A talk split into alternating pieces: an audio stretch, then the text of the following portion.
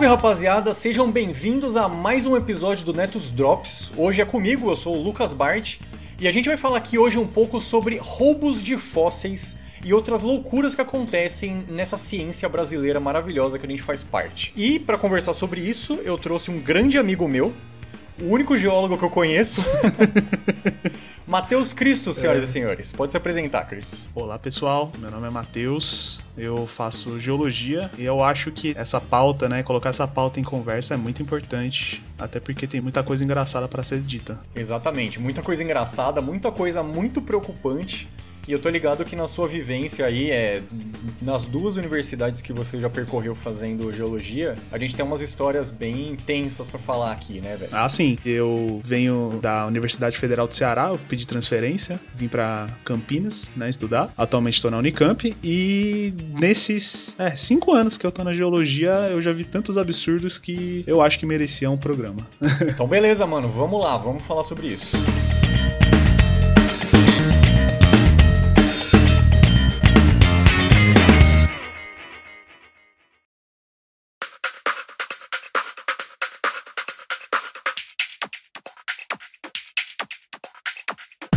Então, para começar, mano, eu acho que seria uma boa se a gente começasse falando um pouco sobre qual que é o panorama da geologia aqui do nosso país, da, de como são as bacias sedimentares, a localização delas, talvez um pouco sobre a história geológica delas, para a gente finalmente poder falar sobre os fósseis em si e por que que existe tanto esse interesse, principalmente gringo, né, de querer ficar fazendo contrabando dos nossos fósseis em outros lugares. Então, como todo bom estudante de geologia, é, eu vou dizer que depende.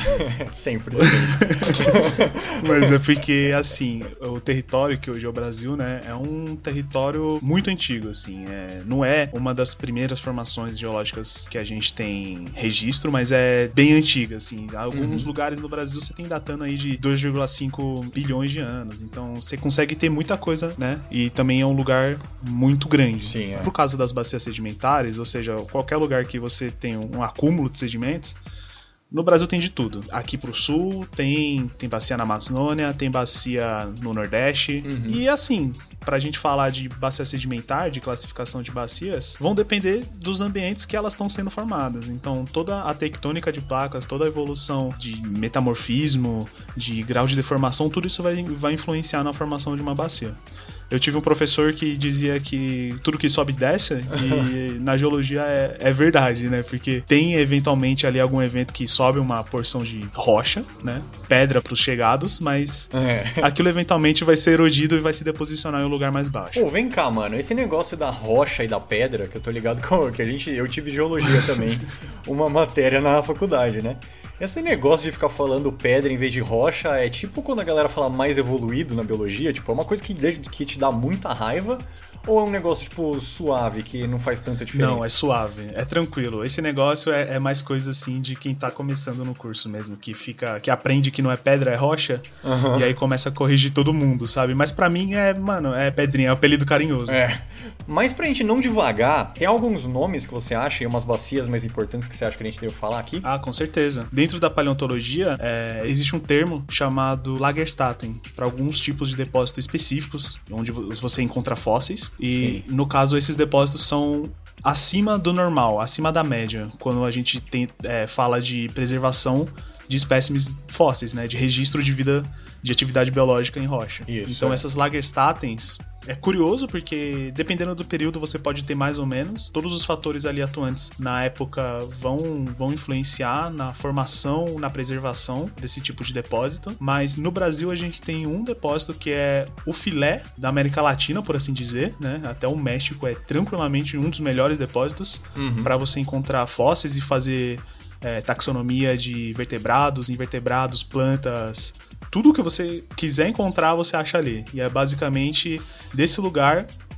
conhecido como a famosa bacia do Araripe. Grande bacia do Araripe, é. é. Pois é, e é de lá que vêm os melhores espécimes de fósseis do Brasil. É, exatamente. Só para deixar claro para os ouvintes, Lagerstätten é um termo em alemão que a gente vê muito em paleontologia na, na graduação, e o Christus viu também quando ele teve isso em geologia, que é aquele negócio, quando você vê um termo em alemão no texto, você já leva um susto. E, tipo, eu lembro que eles usavam várias vezes esses termos lá na, na, na paleontologia, porque esses lugares, esses esses sítios, né, desses largestatus, eles são realmente muito importantes para essa conservação. E aqui a gente tem a nossa Serra do Araripe. Chapada, Chapada. Chapada do Araripe. Chapada, fala Chapada. Ah, eu falei Serra, né? É. o cara que manja pra caralho, né, de relevo. E aqui no Brasil a gente tem a Chapada do Araripe e é de lá que acho que a gente começa a partir pro nosso inferninho aqui, né, pro nosso assunto de contrabando, porque fóssil, né, o Cristo sabe bem, ele, ele viu umas coisas assim bem escrotas quando ele tava no curso e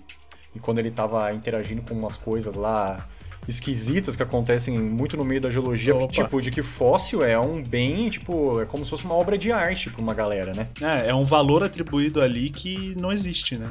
É, não é como se fosse um quadro pintado ou uma escultura feita mesmo as, as mais né, estranhas, os mais é, os pontos mais desafiadores assim da arte, né? Mas não é arte, é, é literalmente ali um, um, bocado de informação que você tá simplesmente deixando em cima de uma lareira ou deixando numa coleção privada. Exatamente, velho. Você imagina se, se imagina se a gente usasse isso para tudo. Por exemplo, o Nico Agulha aqui do Nes de Darwin como a gente já cansou de fazer piada em vários programas, ele trabalha com câncer e ele só pensa em biologia molecular e só fala de biologia molecular. O moleque é mob colado do caralho. É.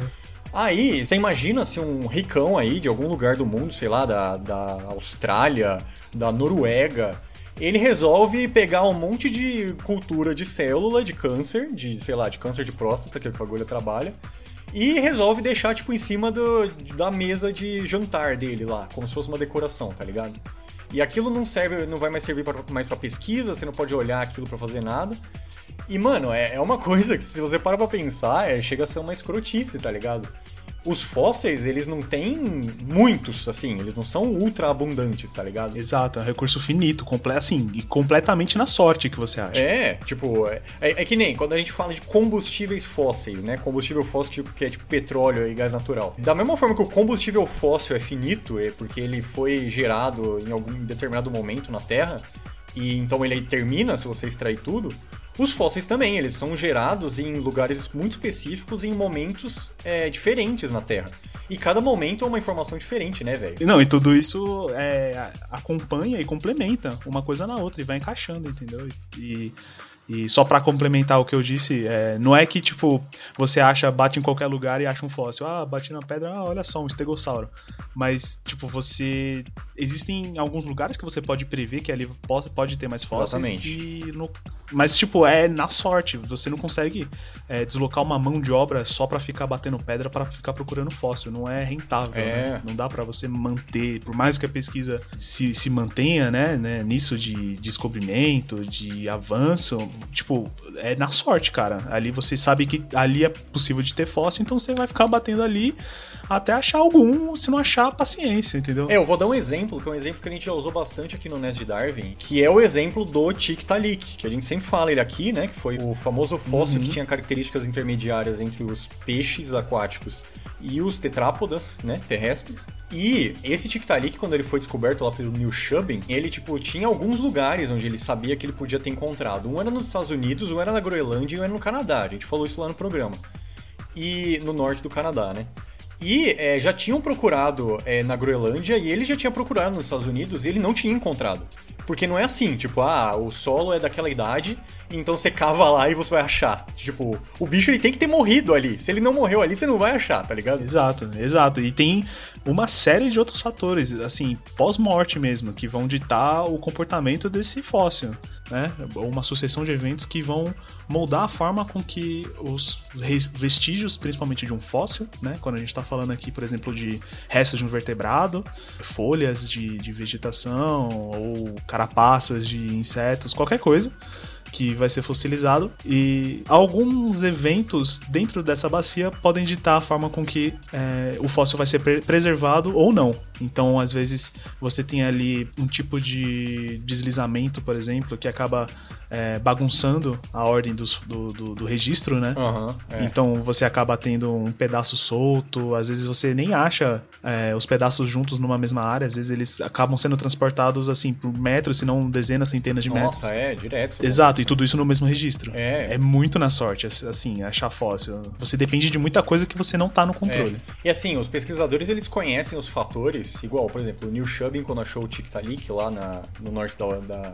do Canadá ele sabia mais ou menos o que, que ele estava procurando para encontrar aquele fóssil que ele, que ele queria, qual era a idade do fóssil, qual era o tipo de solo que ele estava procurando e tal. Por isso que ele determinou os três lugares e em um deles ele achou. E aí a gente sabe que o pesquisador, como ele sabe disso e ele pode não encontrar é, no lugar onde ele está procurando, da mesma forma, uma pessoa aleatória, uma pedreira que não sabe nada disso, ele tá lá pegando aquele tipo de pedra para fazer, sei lá, uma pia, qualquer coisa assim. Exato, exato. Ele pode acabar esbarrando num sítio de fósseis, né, velho? Sim, e normalmente é isso que acontece mesmo. Enquanto eu estudava lá na Universidade Federal do Ceará, a gente teve um campo de paleontologia para Chapada do Araripe. E dentre todas as formações geológicas, tem uma lá que é principal, que é, a, é o filé do filé, que é basicamente uma formação de rocha carbonática que deposita em ambiente de água assim rasa. Então é basicamente ali um, uma ambientação meio quente, com água rasa e cai alguma coisa ali e começa a pre precipitar carbonato em cima. Então as coisas tendem a ser, nesse contexto, muito bem preservadas. Só que existe um tipo de conceito humano, totalmente 100% humano, que é o conceito de beleza. e esse calcário, especificamente, é usado como lajedo, lajeado em piscinas. Puta é... merda, puta que pariu. Então você já consegue ver onde que a gente vai começa a caminhar, né? Basicamente todas, assim, não todas, mas a maioria das, dos exemplares fósseis eles são é, provenientes dessas áreas de garimpo de rocha ornamental, basicamente, é rocha ornamental e nada pois mais. É. E às vezes tá, fica ali no rejeito, ninguém acha, às vezes acha, quebra uma pedra sem querer, um pedaço ali do, do rejeito, acha. E nesse quebra-pedra, a gente acaba tendo uma, uma, aproximação ali com o pessoal de quem trabalha na pedreira, né? E eles comentam, assim, que existem, obviamente, a maioria do, do material ali que eles acham é tudo meio repetido, né? Tem várias espécimes que aparecem muito mais do que outras, mas eventualmente alguém acaba pegando um espécime diferenciado, por exemplo, um pedaço de osso de vertebrado, um pedaço de crânio Nossa, de pterodátilo, ou então às vezes a pessoa pega algumas espécimes que não são conhecidas por meio científico. E e acaba dando um valor econômico para isso e vendendo. É, mano, porque é, é porque é foda, né? Porque pensa assim, o bagulho ele é bonito e coisas bonitas chamam a atenção das pessoas, né? É, eu lembro que aconteceu uma. Um, tipo, era como se fosse um escândalo também, em algum lugar, acho que lá do Sudeste Asiático, que os caras eles também vendiam é, fóssil preso em âmbar como joia, tá ligado? Que é uma coisa muito parecida com isso que acontece aí no, na ah, Chapada ah, do Araripe. Que os caras, é tipo, como você falou, tem muito fóssil repetido e fóssil que já é descrito e tal, que é sempre bom ter espécime novo. E aí, só que essas espécimes novas, que são raras, às vezes, tipo, o cara acha um, um inteirão lá, um espécime lindo inteiro, e em vez de aquilo ir para o museu, aquilo receber o estudo necessário, para a gente avançar o nosso conhecimento sobre a evolução daquela família ou daquele grupo de animais lá, os caras pegam e vende para colecionador ou vende para pesquisador de fora registrar e classificar, tá ligado? É, osso, é complicado. E, mano... É complicado, assim, é de doer o coração, sabe? De você ver uma espécime de sei lá, qualquer coisa, assim, literalmente qualquer coisa, qualquer coisa, invertebrado, vertebrado, planta. Planta, velho. Planta. Tipo, vocês têm noção de, de como é difícil fossilizar planta? Que, tipo, é, as pessoas no geral elas sabem, elas veem até pelas imagens e tal, que o que normalmente fossiliza é a parte dura do, do, do, animal, né? Exato. E assim, planta não tem muita parte dura, assim, a menos que seja uma árvore que tem tronco, essas coisas assim. Tipo, a folha é muito difícil de fossilizar. A flor, então, mano, é um tormento, um sacrifício de, de descobrir um fóssil de flor, tá ligado? A menos que seja pólen também, que é uma coisa mais fácil de, de fossilizar. Então, mano, os caras eles podem encontrar essas coisas no lugar que é tão fértil em fósseis como lá a Chapada do Araripe. E, e tipo, e é isso que eu ia falar também, mano. Porque, assim, quando o pesquisador gringo ele vem e aí ele, ele rouba o fóssil, que é um roubo, né? Exato. Ele rouba o fóssil aqui do, do nosso país. Pela legislação brasileira é roubo. É roubo, é. A legislação fala que os fósseis pertencem à União, então elas pertencem ao Brasil. Então um gringo ele não pode vir aqui pegar. Não era, não é do dono da pedreira, tá ligado? Não é assim que funciona a legislação. E aí o cara ele vai e aí ele registra lá fora o cientista ele não tem ética nenhuma e ele é um baita de um filho da puta. A gente não pode negar isso, né? Esse status dele. Mas ele ainda tá, pelo menos, fazendo ciência, no fim das contas, tá ligado? Aquela informação não foi perdida. Agora, quando o bagulho vai pro eBay, igual você tinha falado, sabe? pra uns caras nada a ver colocar em cima do, da lareira, essas coisas, aí é muito foda, né, mano? É, de partir o coração. E assim, é, atualmente, o que é mais triste ainda é ver que as maiores coleções né, que existiam dessa, dessa diversidade, dessa biodiversidade que estava preservada ali no, na rocha, é, meio que foi perdida, porque a maior coleção existia naquele famoso lugar chamado Museu Nacional, que pegou fogo. E, Nossa, é verdade. E lá se vai pesquisa, e lá se vai amostra, que nego ia ainda começar a pesquisar, né? O que salvou é, foram basicamente as espécimes que estavam em já laboratórios de universidade Sim, é. ou no Museu de Paleontologia da Chapada do Araripe. É, esse museu é sustentado pela URCA e basicamente assim. Agora as maiores coleções desse tipo de fósseis não estão no Brasil, estão em museus de fora do Brasil. Tem acho que uns três museus alemães que, que tem grandes é, quantidades de espécimes do Araripe. Tem o museu, Nossa, o mano. famoso lá de Nova York, o Museu de História Nacional, é, que também tem muita coisa brasileira. E tem acho Puta que um merda, outro museu mano. na França de história natural também que tem exemplares assim que você não vê simplesmente ser descrito na ciência, na, em periódicos acadêmicos aqui no Brasil. Essa, o, esse filé é todo contrabandeado para fora. A maior parte dele, pelo menos, é. É, tipo, não é empréstimo, tá ligado? Porque teve umas coisas que foram salvas do incêndio do Museu Nacional porque estavam emprestadas para outros lugares. Sim, né? sim, exatamente. Tipo, isso que a gente tá falando não é um empréstimo, é realmente um espécime é muito parecido com o que o Museu Britânico costumava fazer, tipo, no século XIX, século XVIII. Era tipo, chega no Egito, pega um monte de coisa cultural deles, leva pro Museu Britânico. Chega na Grécia, pega um monte de lá de mármore do Paternon, leva pro Museu Britânico. É tipo isso, não é, não é que tipo, não é legal, não é, não é porque eles são gente boa e estão ajudando, tá ligado? É, é, roubo. Não tem desenvolvimento da ciência, tem um desenvolvimento de do que eles querem, né? Não é um pesquisador brasileiro que tá fazendo isso. É, quando você tem esse tipo de, de extravio, né, de contrabando de fóssil, você tá afetando uma escala gigantesca. Primeiro que o fóssil é uma coisa muito importante para você ser estudada, né? Porque você não consegue falar de evolução biológica sem falar de evolução geológica, né? Tá aí a, o famoso ramo da biogeografia. Exatamente. Para basicamente ditar, ditar o que é o que, o que aconteceu e o, o que a vida já presenciou.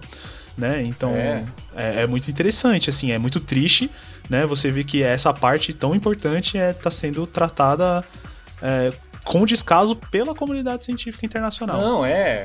Não, e pensa assim, tio, é, os caras lá, eles, quando eles pegam o fóssil e levam para eles, eles geram muita renda para eles nos museus deles lá fora, tá ligado?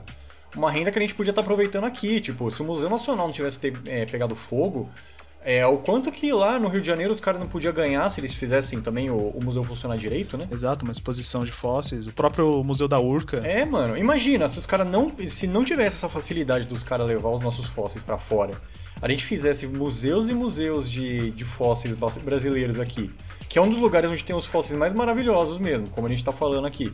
Você imagina o quanto de turismo que isso não podia atrair, o quanto de, de renda que não ia atrair para cidades onde tem os museus, tá ligado?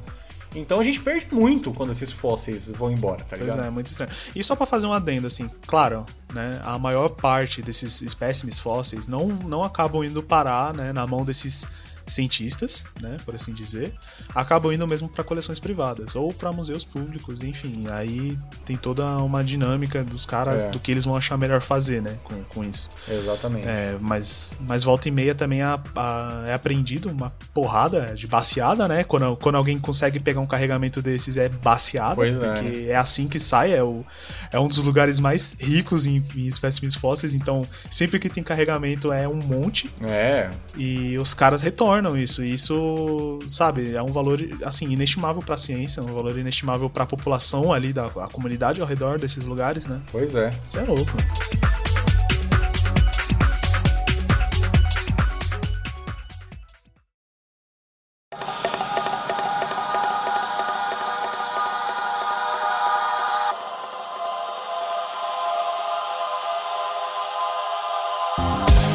E uma vez, né, Cris, você tinha me falado que tem um caso muito emblemático de roubo de fósseis lá na Chapada do Araripe e que é interessante da gente falar um pouco aqui também, né, velho? Sim, é, é um, foi uma espécie de dinossauro da família dos espinossaurídeos, então para quem gosta de vertebrados aí, é um daqueles bichos meio aquáticos, né, que tinham o hábito de pescar, pelo menos com um focinho bem longo e tal. Uhum. E o que foi descoberto nele foi que é o seguinte, é, aparentemente eles acharam o crânio é, inteiro dele.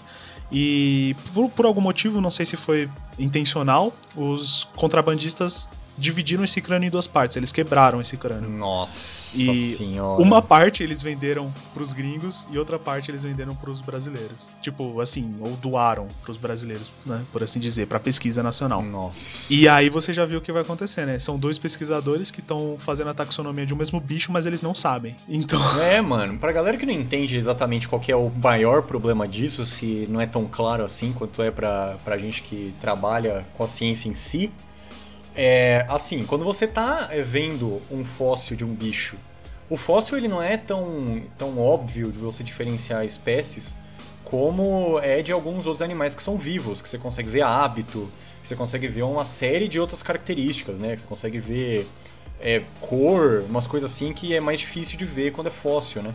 No fóssil você Exato, tem... fóssil, fóssil não preserva DNA, né? É, então... exatamente, você não tem dados moleculares de fóssil, então você tem ali aquilo. É pura morfologia. É, então, em, em paleontologia, não é difícil, não é raro, do mesmo pesquisador estar tá, é, estudando a mesma espécie e tá descrevendo aquela espécie de outra forma, diferente de um outro pesquisador que tá fazendo aquilo ao mesmo tempo.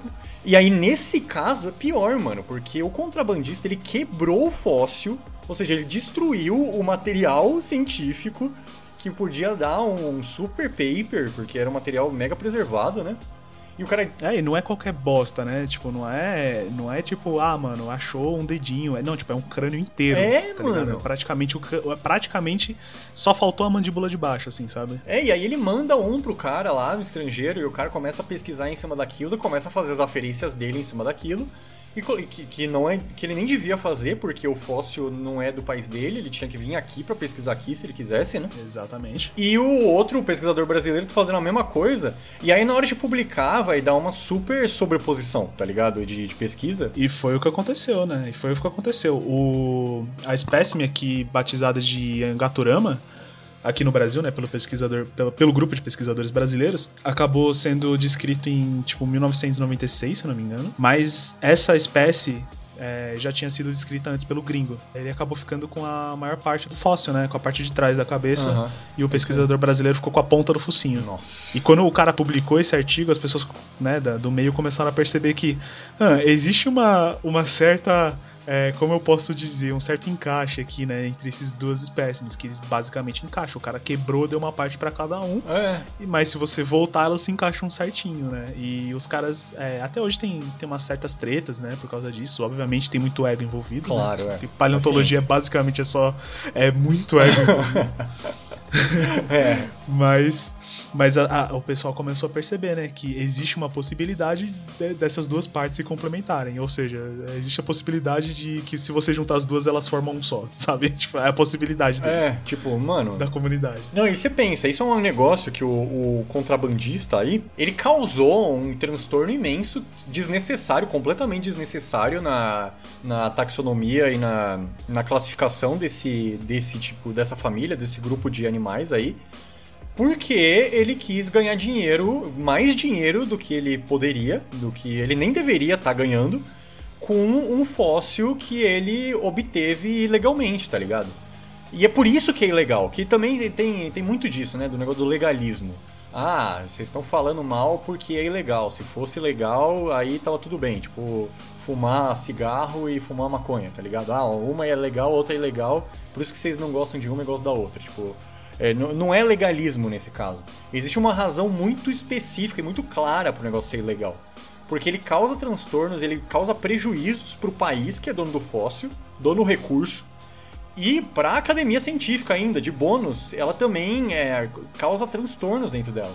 Então não é uma coisa que devia acontecer, tá Exato. Ligado? E enfim, é, essa região, dado o contexto dela, ela explica não só, por exemplo, a evolução de, de desse espécime no Brasil, porque a gente tem que ver também o contexto que essa estava sendo formado tudo isso, né? No caso a gente não está mais falando só de Brasil, a gente está falando de toda uma evolução de uma espécie, né, de migração de espécie, você está falando de uma coisa, de um contexto muito maior, porque Exato, o Brasil não era separado há 100 a 110 milhões de anos atrás totalmente da África. É. E é extremamente bizarro você ver artigo gringo dando nome gringo para espécie de, de, de, sei lá, de qualquer coisa brasileira. É muito estranho ver isso. É, é muito estranho e é um negócio que é antiético, é um negócio que não deveria acontecer. Mas agora eu quero convidar os ouvintes a fazer um exercício que é muito legal, que eu e o Chris a gente já deu um spoiler aqui antes, né? Foi ao acaso, é. eu falei, eu acho que talvez tenha. É, então, mano, é só para vocês verem o quão absurdo é isso que a gente tá falando, o quão ridículo é, tipo, que não é uma coisa nem escondida, não é tipo tráfico de droga que que o contrabando ele acontece tipo à noite, tudo naquela da noite. Não. Eu quero que vocês vão aí no navegador do celular de vocês ou do computador de vocês. Entra no site www.ebay.com.br, sabe o eBay, aquele site onde você compra coisa no exterior, todo tipo de coisa e tal, tipo como se fosse o Mercado Livre do, do exterior. Então, entra nesse site e digita fóssil Araripe. Só digita isso, fóssil Araripe na busca e vamos, vamos fazer junto aqui com eles, Cris. O que que gera quando você digita fóssil Araripe no eBay? Vamos, vamos dar uma olhada.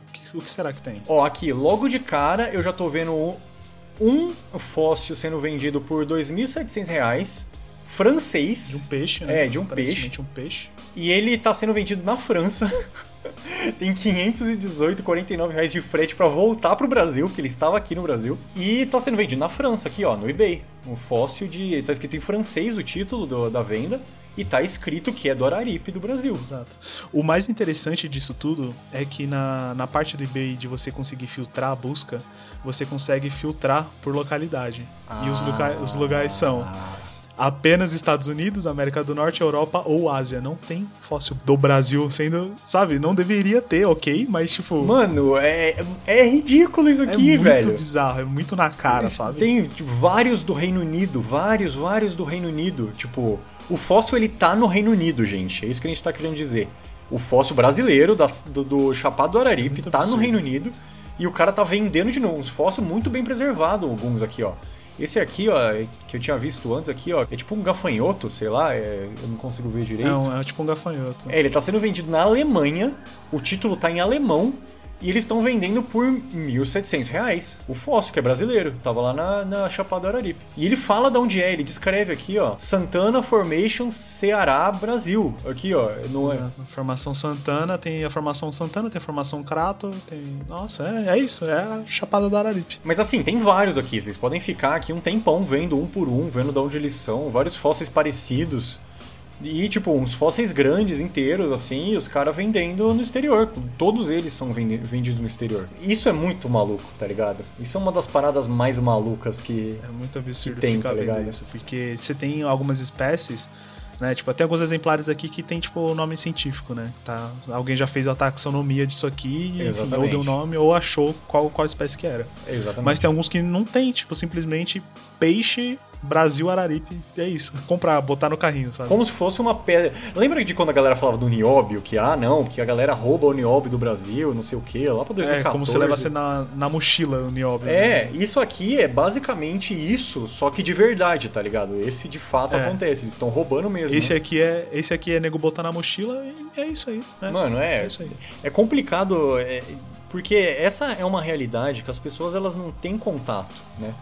Tipo, a gente é, vê muito as dificuldades que a gente passa aqui, falta de verba, falta de incentivo é, da própria sociedade. Um monte de gente na sociedade achando que a gente é. Museu pegando fogo. É, falta de exatamente infraestrutura, manutenção, né? Esse tipo de coisa que, que a galera acha que é gasto, que não é investimento, e aí quando acontece um desastre, a pessoa fala que não é coveiro, né? E aí. É, só que, mano, a, a, realidade é essa, tá ligado? A gente tá num, num ambiente em que, mesmo para um professor que é de uma universidade pública, que trabalha, é concursado e sempre vai ganhar o salário dele, ele corre o risco de não conseguir trabalhar, sabe? Ele vai ganhar o salário dele, tudo bem, ele não vai morrer de fome, ele vai viver bem, inclusive. Mas ele não vai trabalhar. E o fato dele não trabalhar vai fazer a sociedade odiar ele. Só que ele não consegue trabalhar porque o governo não ajuda e porque esse tipo de coisa não ajuda. Acontece em outros exemplos também. A gente falou de fóssil roubado aqui, que é uma coisa que eu fiquei muito chocado quando tava fazendo essa pesquisa, mano. Como é banal esse negócio de roubo de fóssil. Foi um assunto que veio do nada, né? Aí, do, aí pegou, né? Porque é um absurdo, realmente. É, mano. Você não espera, né? Isso, mas é, mas eu mesmo já ouvi história de gente que, tipo, tava, marcou planta no campo para fazer estudo lá de, de ecologia e tal. E aí no outro dia tinham derrubado aquela planta, aquela árvore que a pessoa tava tinha etiquetado lá pra, pra fazer um Que beleza. Que beleza. E aí, mano, perdeu, não tem o que fazer, sabe? É isso aí. Pega o doutorado assim, né? Dá aquela olhada, fala. Hum. É, mano. Ah, eu tô aqui, tipo, tô aqui fazendo meu, meu experimento aqui, eu tenho esse grupo de plantas que tá aqui nesse lugar. Aí no outro dia pegou fogo, tá ligado? Ah, teve uma queimada Nossa. no lugar, sabe? Mano, é, essa é a, realidade do cientista de verdade, tá ligado? É sempre um aperto. Então a gente meio que quis fazer esse drops aqui, falando esse monte de, de coisa errada que acontece, especialmente com os fósseis, justamente porque o Christos é, é geólogo e ele já saiu bastante para campo. Como ele falou, há muitos anos ele já faz campo, né? E aí, mano, achei, a, a gente achou justo a gente fazer, a gente falar sobre esse assunto que é uma coisa que é um absurdo imenso e, e que, mano, tá acontecendo todo dia, o tempo inteiro, e ninguém parece se manifestar, ninguém parece, todo mundo parece achar normal e achar que não tem consequência. Né? É, é mais uma daquelas coisas que hostilizam o ambiente né, da ciência no Brasil e tudo bem, nada acontece. Né? É, pois é. Caralho, que merda. que clima bom, né, que a gente terminou que o programa. clima gostoso, né?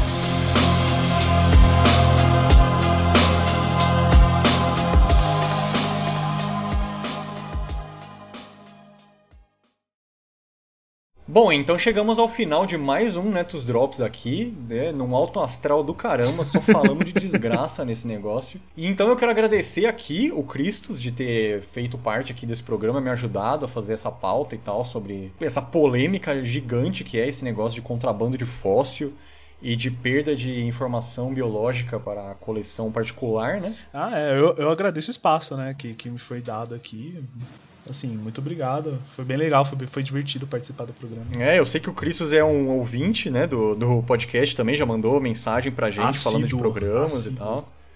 Então, eu agradeço muito sua presença, cara. Foi muito bom gravar esse programa com você. Eu que agradeço. E eu espero que vocês tenham gostado é, de saber essas informações, dessas coisas que a gente falou. E siga a gente nas redes sociais: é, Facebook, Twitter, Instagram. É só digitar lá Netos de Darwin. Lembre que a gente também tem uma campanha no Apoia-se, então se você gosta do nosso trabalho e você quer ajudar a gente a melhorar a qualidade do nosso conteúdo, é só você entrar lá apoia.se barra Netos de Darwin e doar o que você puder. E se você não puder doar nada de dinheiro, você também pode ajudar a gente compartilhando simplesmente o nosso programa e mandando recado e conversando com a gente. A gente adora receber mensagem, a gente adora conversar com vocês. E é isso, gente. Então, até a próxima e falou aí, galera. Falou!